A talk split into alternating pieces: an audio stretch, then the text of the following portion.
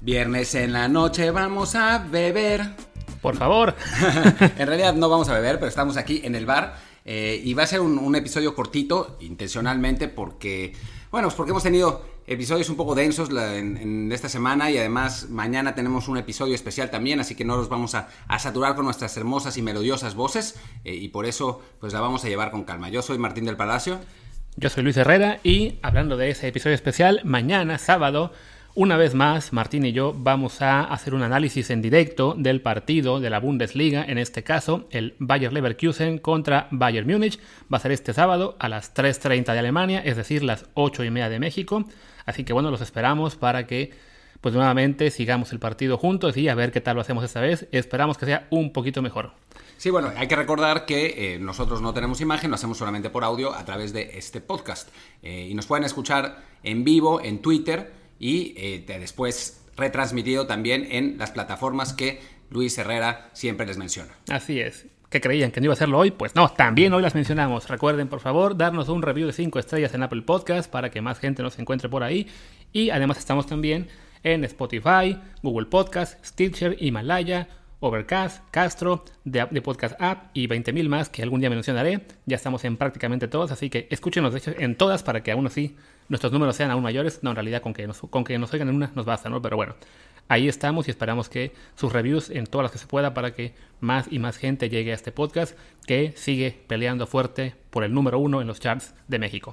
Y bueno, eh, como todavía seguimos bastante cuarentenados aquí, yo llevo toda la semana viendo, eh, bueno, volviendo a ver eh, la serie completa de Entourage, que no había visto desde que salió en- entre 2004 y 2008, así que no tengo la menor idea de qué vamos a hablar hoy. Por eso Luis nos va a decir en este momento qué es lo que va a pasar en este episodio, porque yo la verdad es que no sé. Efectivamente, el título original de este episodio era Las duras realidades económicas que justifican los recientes movimientos en la Liga MX y que la prensa y los fans no quieren entender. Pero Una asesor- retrospectiva así- del repechaje. Perdón, perdón, pero su asesor de, su asesor de tesis se lo, se lo cortó porque le pareció que era demasiado largo y Entonces va a quedar como defendiendo el repechaje o algo así.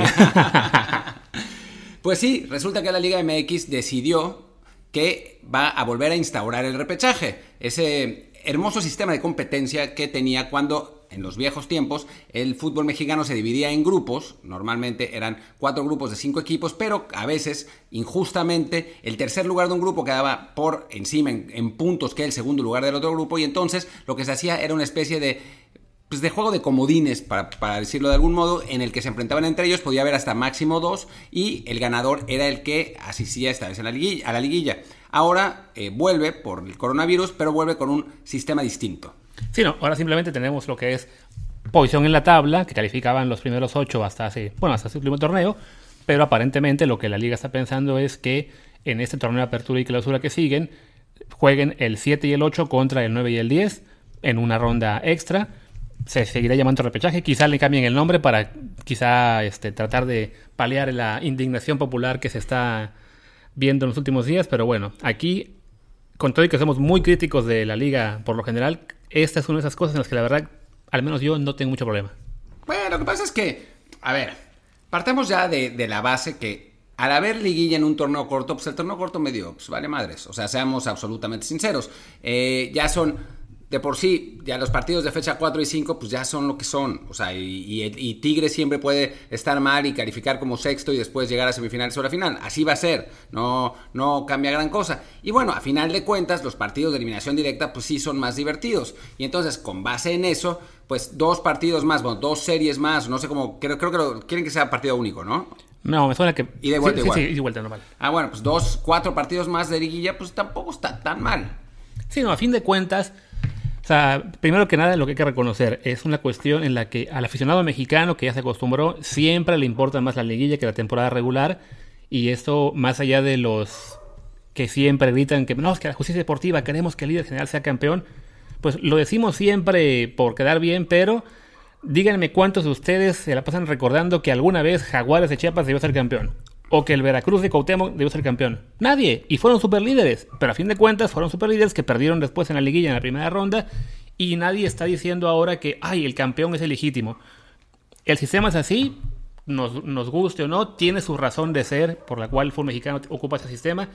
Y en la circunstancia actual, con el torneo recién cancelado Justo ahora salieron unos perros frente a la casa que están haciendo ruido. Esperamos que no se cuele eso al, audio. Pero bueno, como decía, eh, en la situación actual económica que está dejando el coronavirus, me parece bastante razonable que la liga piense, bueno, ¿cómo vamos a tratar de reducir un poco las pérdidas que nos va a causar el hecho de que ya cancelamos un torneo, de que el próximo seguramente se va a jugar al menos una parte sin público, quizá todo el torneo. Entonces, sí, es una medida también económica, pero que francamente no es algo que dañe terriblemente el espectáculo o que sea terriblemente malo para lo deportivo.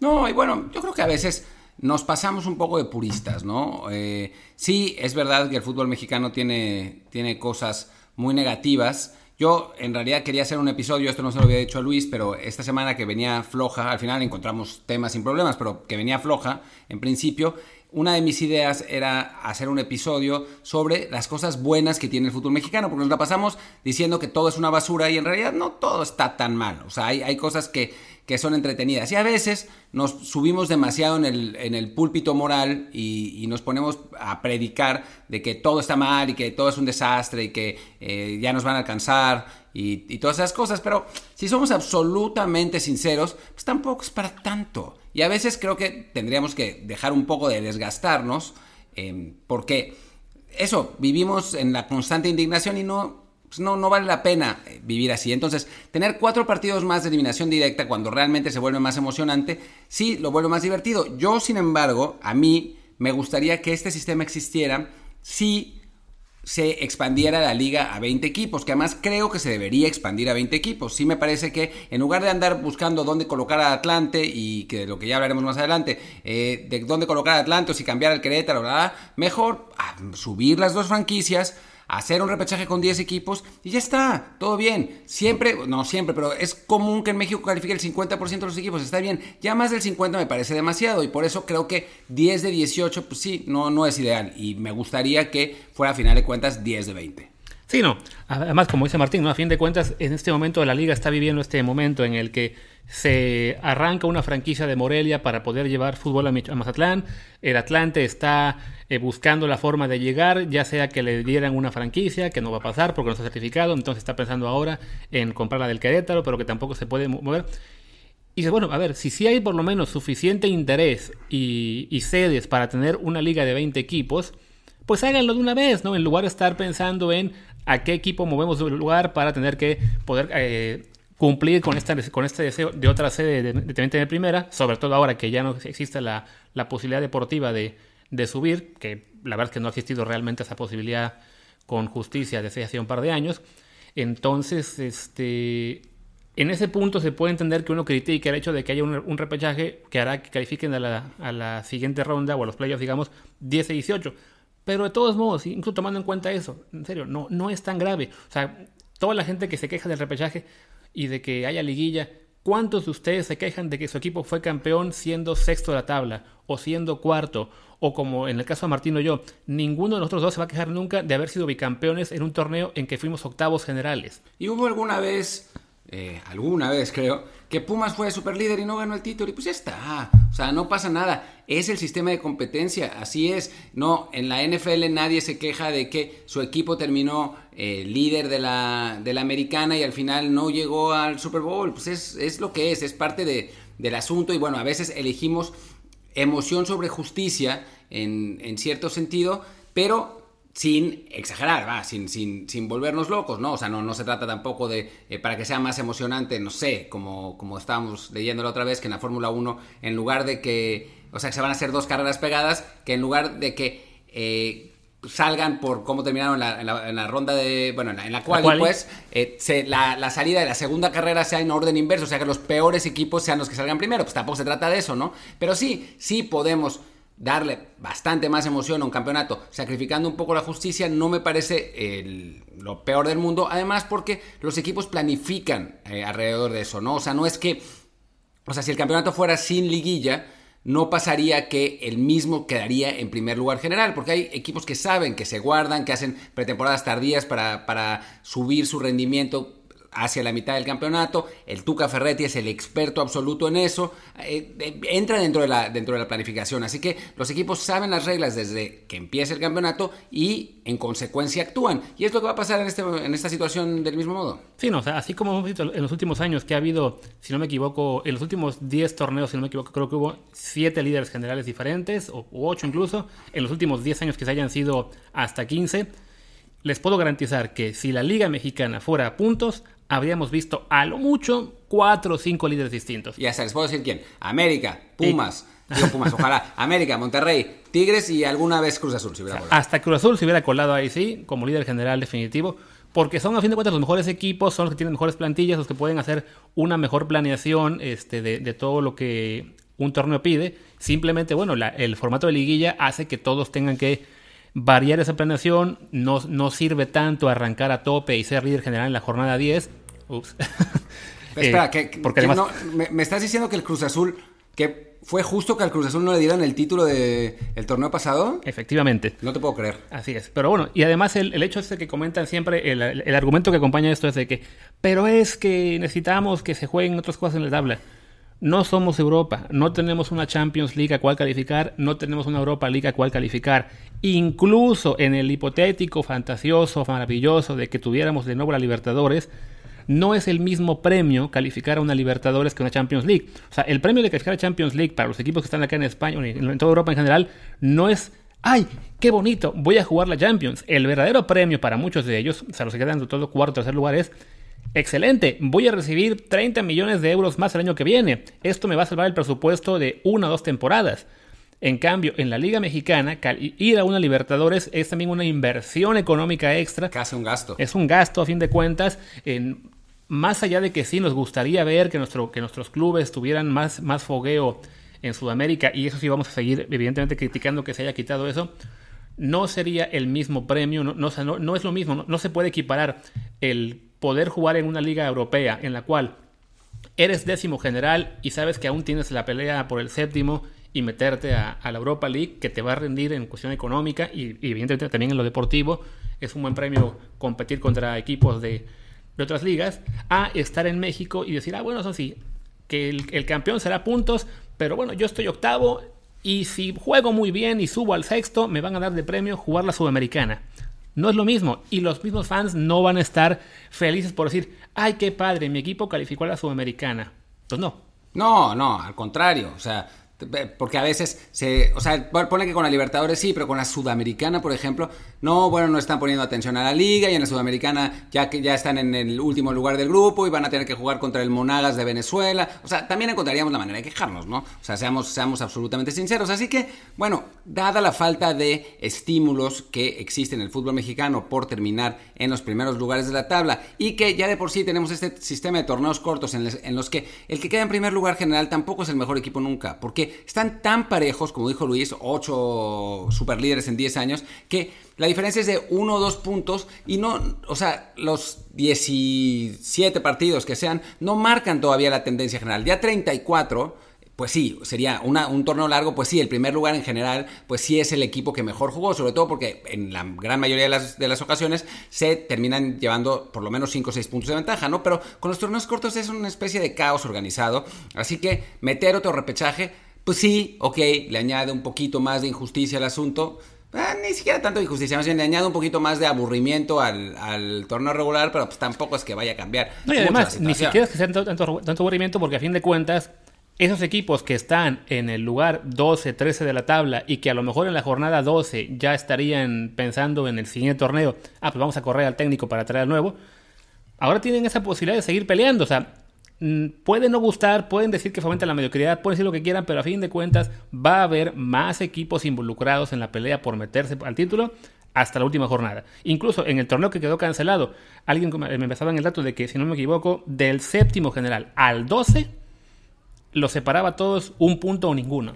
Y además a estas alturas del partido, y para no hablar de sexo, hablaré de comida, a estas, a estas alturas del partido, ya que no hemos tenido fútbol por tanto tiempo, imagínense que no hemos comido por tanto tiempo. O sea, aunque sea un hot dog más grande, aunque sea un poco más, en lugar de uno más chico, estaría perfecto. Los tacos de la esquina, los que no querías ir porque eh, Doña Pelos les, les, ponía, les ponía así, los ponía así abajo de la axila, ahora es como, mmm, qué rico. Pues ahí está, es más fútbol, ¿no? Aunque sea fútbol mexicano y aunque sea un partido entre el lugar 10 contra el lugar 7 y el lugar 9 contra el lugar 8, ¿no? O sea, creo que en este momento, eh, como dicen los gringos, beggars can't be choosers. Y, pues, mientras más fútbol, mejor. Ya en un año estaremos hartos y estaremos otra vez quejándonos del bajo nivel de la Liga Mexicana y de que eh, no sé qué equipo quedó en séptimo lugar y que al final fue campeón y que qué injusto. Pumas, no, sé. Y que Pumas, que Pumas quedó sexto, quinto, cuarto, lo que quieran y es campeón y ya habrá quien se queje. Pero pues en este momento, donde todo lo que tenemos es la fantasía de que regrese el fútbol,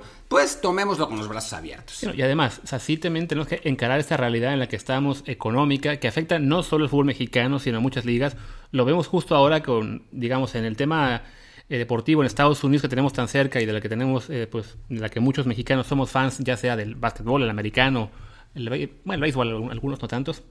este las mismas ligas eh, estadounidenses están también teniendo que modificar sus formatos para tratar de compensar el tema de las pérdidas. O sea, la NBA anunció ayer su, su regreso a la actividad que va a ser en todo a puerta cerrada en Orlando. rarísimo, además. Por un formato rarísimo que incluye, le comentaba yo a Martín, la posibilidad de que haya un juego de play-in entre el octavo y el noveno lugar. Incluso si, si el octavo le lleva al noveno lugar cuatro juegos o menos de diferencia, se va a hacer ese play-in. Si el octavo lugar gana un partido, avanza. Si el noveno lugar gana uno, todavía no avanza. Le tiene que ganar el segundo al, al, octavo lugar. E imaginémonos que, digo, para, para, hablarlo en términos futbolísticos, para los que no sepan de fútbol, de deportes estadounidenses, Cuatro juegos de diferencia sería el equivalente en el fútbol a 12 puntos. Es un montón. Y aún así, el que está 12 puntos abajo podría quedar por encima, o sea, podría ganarle ese repechaje al que está por arriba. Pero bueno, creo que ya pusimos, ya, dimos nuestra postura. y último ejemplo, la NFL que añadió el séptimo sembrado en los, en los Y todo esto es lo mismo, es tratar de encontrar fuentes de ingresos que compensen las enormes pérdidas de los últimos meses. Bueno, y bueno, ya hablamos, ya hablamos eh, demasiado de esto del repechaje, ya está, eh, quedó clara nuestra postura. Ahora lo que podemos hablar es del mercado de fichajes, de cómo va a ser a raíz de lo que acaba de suceder, porque ya empezó la, vida de los eh, traspasos de 80 millones de euros y los rumores por 120, e incluso en México que tal jugador cuesta 20 millones de dólares, cuando me parece que los periodistas que les gusta inventar rumores, y esa es la realidad, o sea, en este momento estamos en un problema serio de clicabilidad periodística, que es que muchísimos medios de comunicación están con problemas económicos porque al no haber partidos, los aficionados no han entrado a esos medios y entonces el ingreso por los patrocinadores se ha derrumbado y los patrocinadores mismos ya no tienen tanto dinero para gastar porque la gente no ha consumido. Es decir, la industria del periodismo deportivo está en un problema serio, al punto que ahora, en este momento, hace cinco minutos antes de entrar al, aire, leía que en The Athletic, que es un, nuevo medio de suscripción que a mí me gusta mucho, que es con, artículos un poco más serios e inteligentes que, otros medios, bueno, acaban de correr a 49 personas en, en Estados Unidos.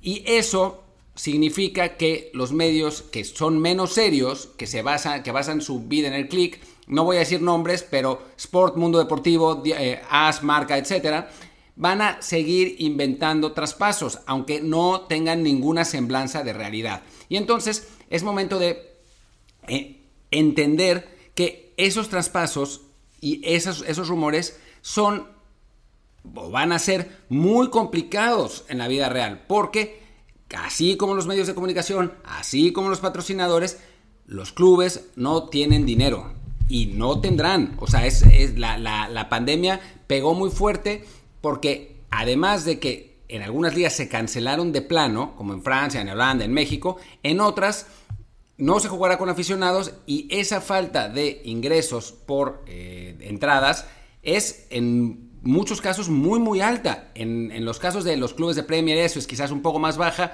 en cuanto a proporción, pero los clubes de divisiones inferiores o de otros países es realmente hasta el 50% de sus ingresos. Entonces no va a haber dinero para hacer esas transferencias. Sí, o sea, de hecho, ya ayer que empezó a sonar el primer gran traspaso del año, que es el de Timo Werner al Chelsea, que falta ver si se confirma o si simplemente es el Porque bueno, hasta ahora yo he visto nada más las, las versiones de prensa, ¿no? No he visto ninguna, ninguna versión oficial. Pero bueno, si se confirma, se habla de que sería un fichaje por 60 millones de euros al Chelsea, cuando un jugador de la calidad Timo Werner, uno hubiera esperado que pasara por lo menos la centena. Claro, y sobre todo como, como venía a la mano en los, en los años recientes. Y ya 60 me parece que es una lana. No sé si el Chelsea va a gastar mucho más que eso eh, después, de, después de la ventana. Quizás haga uno o dos fichajes. Y bueno, recordemos además que el Chelsea venía de una, eh, de una sanción en la que tampoco, tampoco había podido fichar. Entonces tenía seguramente un, guardadito para poder hacer eh, un fichaje así. Y en general, digo, ahora, por ejemplo, me pasaron los, los datos de, de ingresos de clubes. Me los pasó eh, Daniel Alejandro de Twitter, que siempre me está, pasando cosas bien interesantes económicas. Solo para que se den una idea, en las últimas cinco temporadas, el Milan ha perdido 442 millones de euros. El Chelsea ha perdido 150 millones de euros. El Inter ha perdido 151 millones de euros. O sea, es una situación muy complicada eh, por, parte de los clubes. Y con la, con la, eh, con la cuarentena, pues mucho peor.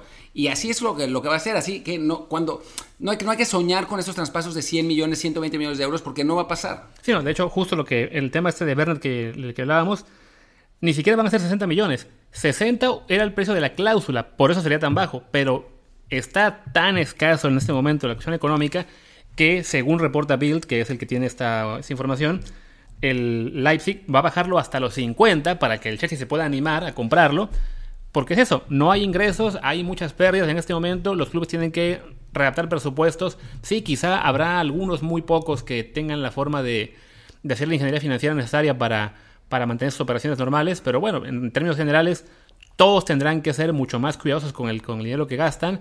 Y sí, no, no esperemos que sea un, verano de, de, de trabajos millonarios, ni en Europa y ni en el caso proporcional de México a lo que tenemos nosotros, porque francamente yo creo que hasta ya, ya se, dijo, ¿no? Que están pensando en fichar en el mercado local, probablemente apostando a jugadores que quedan libres. O sea, gastar lo menos posible o nada en, en contrataciones de jugadores que te puedan costar una millonada en un año en el que las, las, pérdidas están realmente a todo lo que da, ¿no? Y bueno, lo que sí vamos a ver, y eso estoy convencido, y sobre todo en México, es un montón de intercambios. De por sí ya el mercado mexicano es conocido porque sus jugadores se intercambian todo el tiempo en lugar de, venderse, pues en este caso va, a ser mucho más marcada la tendencia. Y como Luis, eh, a Luis le gusta anticipar, creo que otra posibilidad es que los clubes mexicanos van a comprar ecuatorianos, colombianos, eh, chilenos, etcétera, a precio de saldo porque sus clubes van a estar muy afectados económicamente y eh, van a vender por mucho menos dinero. Ese es más o menos el,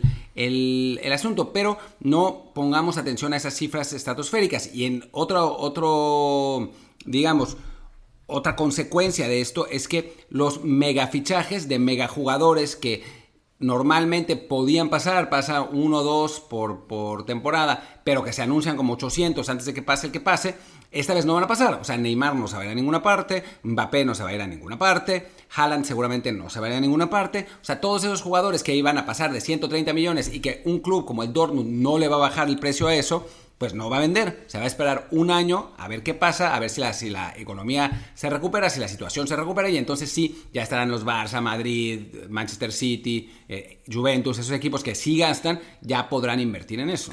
Gareth Bale se irá al Real Madrid todavía. Increíblemente. no, se va a ir nunca. Este, Jadon Sancho, que sonó por meses que así iba al Manchester United, también habrá que ver si por fin se concreta. O sea, va a estar interesante. Ese, me parece que sí. Sí, ¿no? porque ya, lleva en teoría muy avanzada. ¿no? Incluso el, no ha sido jugador clave para el Dortmund en estas últimas semanas de, de renovación en la, en la, Bundesliga. Como que ya están empezando a, dar paso a, a, que, pues eso, a poder venderlo y que no, quizás sea él la venta que permita equilibrar finanzas este año sin que el Dortmund haga ninguna inversión fuerte a su vez, ¿no?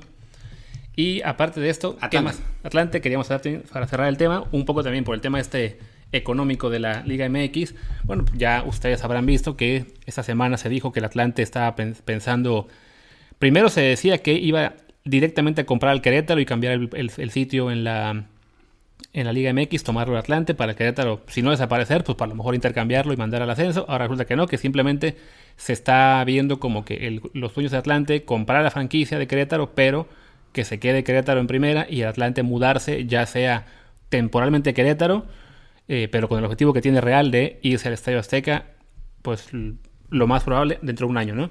La pregunta es, ¿para qué se quiere ir Atlante al Estadio Azteca? O sea, yo entiendo que el Atlante quiera regresar al DF porque no debió haber sido nunca de ahí. O bueno, o debió haberse ido, pero no a Cancún. O sea, en Cancún estuvo buenísimo para los directivos y los jugadores que se la pasaran bien en, las playas, pero en la práctica, salvo las primeras dos o tres temporadas, después la gente dejó de ir y es normal porque es una ciudad turística, digamos, que vive de otra cosa. Pero bueno, en fin. Eh, la pregunta es, ¿por qué volver a la Azteca si precisamente la razón por la que se fueron de ahí es porque iban 3.000 personas a ver a Atlante en ese estadio gigantesco cada 15 días desde que se movieron del Estadio Azulgrana, el que después fue Estadio Azul y ahora es un estadio como de fútbol americano que por suerte no lo han desaparecido. Em, no se entiende, no se entiende cuál es el, la lógica real detrás del, asunto. Sí, no, se puede entender el hecho de que los, bueno, de que, el Atlante, los dueños consideren que no hay futuro económico en, Cancún y que la única perspectiva eh, real de salvación para el Atlante es volver a la sede donde sí era relativamente popular, eh, que era la Ciudad de México, pero en la que lamentablemente, como menciona Martín, desde que se fueron del Estadio Azulgrana para, para irse a la Azteca, empezaron a perder afición, empezaron a, se combinó con que fueron torneos en los que no fueron tan competitivos y para cuando se fueron a Cancún ya nadie los iba a ver, o sea, era literalmente ir a partidos del Atlante, como también en su momento en Necaxa, en los que la proporción público-vendedores era casi uno a uno. Entonces, eh, no, no entiendo muy bien por qué creen que ahora sí funcionará volver a la Ciudad de México y en particular por qué funcionará hacerlo en el Estadio Azteca, siendo un, un que evidentemente, o sea, no solamente el hecho de jugar ahí, es tienes que pagar una, una renta a Televisa, que es el dueño del inmueble, tienes que pagar los, los gastos de operación y evidentemente entre más grande es un, recinto como este, más costoso es operarlo para un partido de fútbol de primera división, o en este caso ni siquiera de primera, ¿no? De la liga de expansión, si hacen la mudanza inmediatamente. Sí, si se va a la liga de expansión ya es el acabose, ¿no? No se entiende nada, eh, porque no hay ningún estímulo, o sea, la idea sería... Eh, pues supongo que en un año pasarse a la, Liga MX cuando hagan la, famosa expansión, porque ya tenemos todos los términos, es la liga de expansión, la, expansión de la liga MX, ya no, no sabemos qué, qué, onda, deberíamos decirle primera y segunda, pero bueno, el, asunto es que sí, no, no se entiende, digo, felicidades a los atlantistas y les regresan el equipo a la, a la, capital y a la primera, porque pues es un lugar donde por tradición y por historia deberían siempre estar, pero y condolencias a la gente de Querétaro porque incluso si no lo en el equipo este año, hay que reconocer y ser muy francos. O sea, si, si los dueños de Atlante están comprando Querétaro, es con la intención clara de hacer ya sea el cambio de, franquicias el año que viene, porque no, no es de, ah, soy el dueño de Atlante, pero mi segundo negocio es un equipo que está una liga más arriba. Eh, sí, es, es un poco raro. Digo, a no ser que esos mismos compradores estén con ganas de tener multipropiedad, como pues varios grupos empresariales de, México, en cuyo caso también condolencias al equipo de Querétaro a, largo a más largo plazo porque pues, va a pasar como pasa con todos los equipos en multipropiedad, que hay un equipo grande, que es el que tiene pues todos los recursos y toda la atención del, el dueño y va a haber otro equipo apestado que es el que pues le echan las obras y en este caso pues si están buscando al Atlante con tanta intensidad pues entonces obviamente el equipo grande va a ser el Atlante y el equipo apestado va a ser el Querétaro. Sí, ¿no? Este, de nuevo, todo esto va como parte, va ligado a todo este tema económico, ¿no? O sea, el, Atlante quiere regresar a Ciudad de México por salvación económica, por volver a sus raíces también quizá. Sus, dueños deben creer que la afición está ahí, pero francamente sí veo de una, de una forma muy complicada que sea un plan viable, sobre todo jugando en el Azteca, ¿no? Yo hablaba con Martín eh, ayer o antier, fuera, fuera del programa, de que para mí Atlanta y Cruz Azul tendrían que unirse de algún modo para construir un estadio más pequeño que sea compartido entre ellos en el que sí sean los, los en el que puedan operar de una forma más realista, ¿no? Porque a fin de cuentas el ser inquilinos de la América en un estadio de 100.000, bueno, ya no son 100.000, de 80.000 personas a la que meten 20.000 Cruz Azul y Atlante quizá va a meter 10.000, si bien le va, pues no parece como que la, la fórmula más viable a largo plazo para, para estar bien económicamente, ¿no? No, definitivamente no. Y y pues eh, tampoco lo que yo le contestaba a Luis ayer es dónde van a construir ese estadio, porque en la Ciudad de México ya no hay lugar, tendrían que construirlo fuera, es un lío.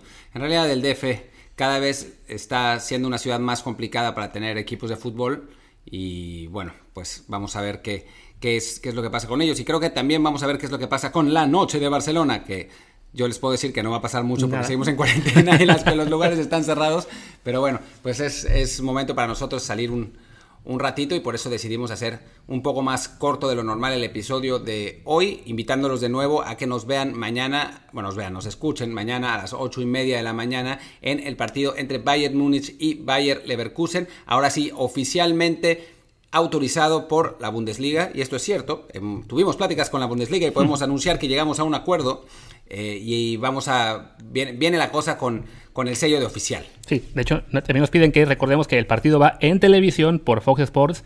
Eh, para, entonces, bueno, para que lo, si lo quieren ver, lo pueden ver por ahí, pero si, al mismo tiempo nos quieren escuchar el análisis, bueno, pues véanlo por Fox Sports, escúchenos a nosotros.